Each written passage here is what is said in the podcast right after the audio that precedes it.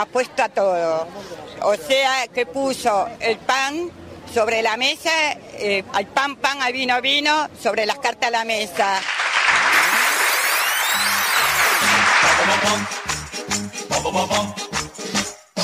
Que siga que siga que siga la rueda.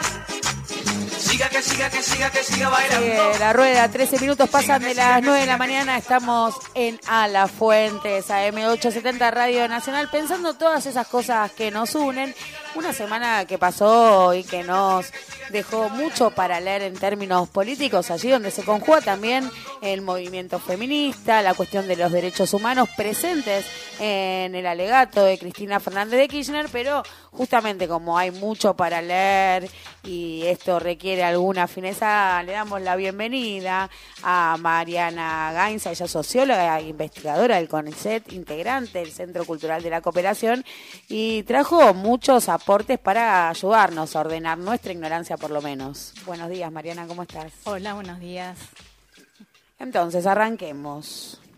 Eh, bueno, a mí me interesaba eh, tomar dos líneas del alegato de Cristina Kirchner, de su discurso de esta semana, que me parecía interesante resaltar y conectar entre sí.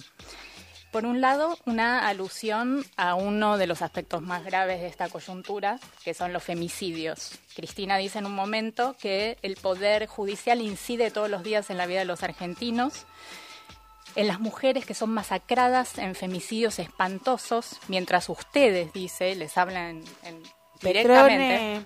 Petrone. Ustedes que se sintetizan Petrone. Ustedes, jueces y fiscales, se quedan sentados y no pasa nada, y no hacen nada. La otra línea que me interesaba resaltar eh, tiene que ver con la puesta en perspectiva histórica de la intromisión política antidemocrática del Poder Judicial y es en el tramo del discurso donde Cristina conecta al primer presidente acusado de corrupción y juzgado y encarcelado, Irigoyen, eh, con la saga de los golpes de, Estado, ¿no? Y él, ella menciona a Irigoyen como el que encarnaba en aquel momento el movimiento popular y nacional. En esa, en esa secuencia, Argentina dice que la experiencia argentina de memoria y verdad y justicia es la que interrumpe la serie de los golpes militares, pero que sin embargo el lofer viene a sustituir esos mecanismos clásicos de la historia argentina. El mismo poder económico que va cobrando diferentes rostros de alguna manera, ¿no? Exactamente, la alianza del poder económico con el poder judicial, con el poder militar, con el poder mediático, que vendría a configurar los nuevos tipos de, golpe de Estado que se viven en América Latina en los últimos años.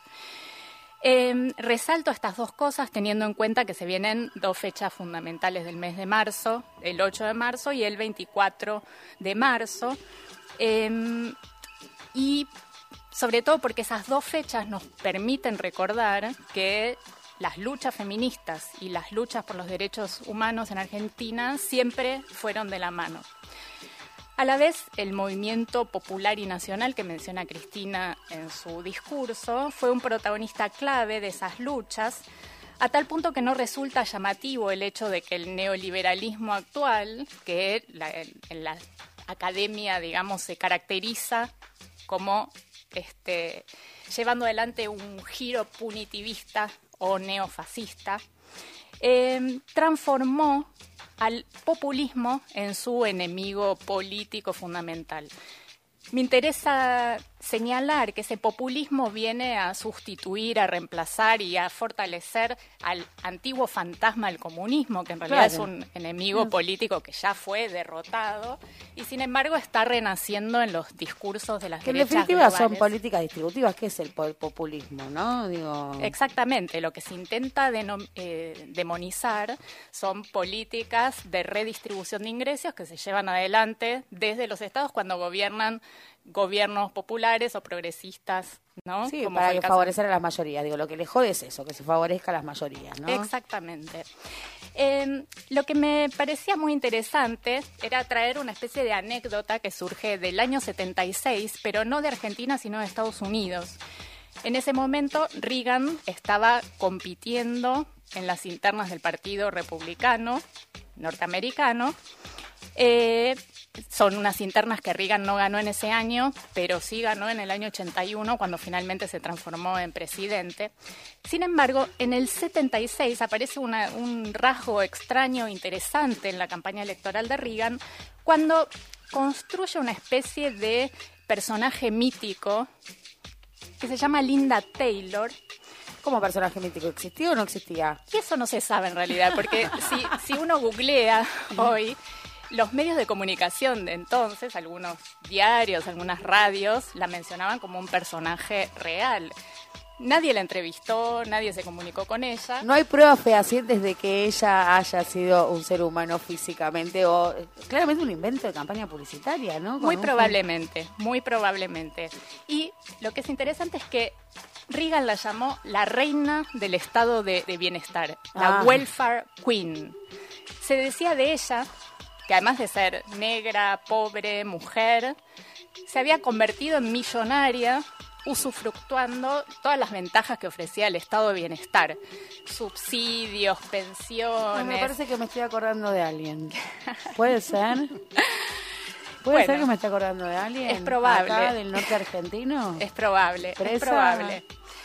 Yo lo que quería un poco decir es que este arquetipo, este mito, que es en verdad una especie de mujer y monstruo en una misma figuración, sí podría ser homologada con la figura mítica de Milagro Sala, ¿no? La chorra planera, la que usufructúa del, del, estado de bienestar, es decir, de los subsidios o de las ayudas estatales, esas políticas de redistribución de ingresos este, de manera eminente es la organización Tupac Amaru y su lideresa, Milagro Sala. Eh, de manera que me parece que estas figuras que además de, que claramente condensan una serie de prejuicios de clase muy evidentes, ¿no? raciales, este, étnicos también, se transforma en aquel año 76, que parece lejano y no lo es, en un sujeto a ser estigmatizado, en un sujeto que es víctima de las prácticas marketineras y de las estrategias políticas de, de, odio, digamos, bastante parecidas a las que vivimos hoy, y se elabora como el enemigo principal del proyecto de sociedad que se quiere establecer, ¿no? Entonces diría que aquellos mecanismos ideológicos que reaccionan contra las políticas redistributivas de los gobiernos populares no son tan diferentes que los que se viven hoy en día cuando se relanzan los nuevos tipos de golpe en América Latina.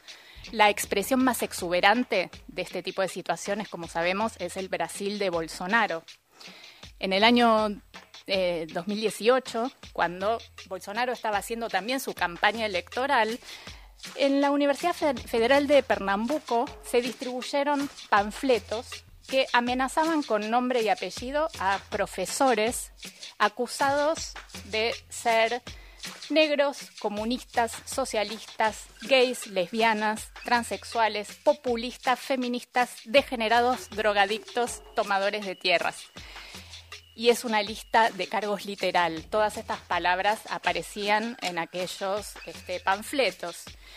Y lo que decían esos panfletos era que ustedes, escorias, van a ser excluidos de la universidad porque el mito está llegando. El mito era Bolsonaro. Claro, claro está. Digo, estas cuestiones tan claras, claves de los manuales eh, de política, las pienso, las traigo a las puertas de un nuevo 8 de marzo, paro nacional de las mujeres trabajadoras, y esta eh, situación, esta cuestión de la necesidad de la construcción del enemigo.